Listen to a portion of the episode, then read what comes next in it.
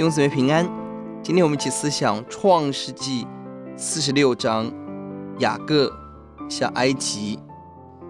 一到四节是雅各到了别是巴，献祭中神显现安慰。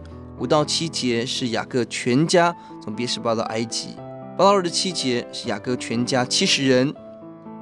最后是雅各跟约瑟的相遇。这段经文很美的地方，在第四十六章第三节，神说：“我是神，就是你父亲的神。你下埃及去，不要害怕，我必使你在那里成为大族。”这个地点在第一节的别是巴，这个地方很宝贵，是雅各的父亲，也就是以撒，在许多冲突之后定居之处。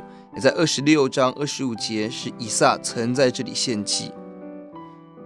别是巴是他的故乡，别是巴也是雅各脚踪的南境。过去他曾往北去过哈兰，而此时此地的献祭有特别的含义。他在寻求主的面，是不是要离开这个家乡，离开这个神应许之地？而就在这时候，神在夜间在异象当中显现，安慰应许同在。神应许三件事情，让他们不要害怕。第一个是神要使他们成为大族。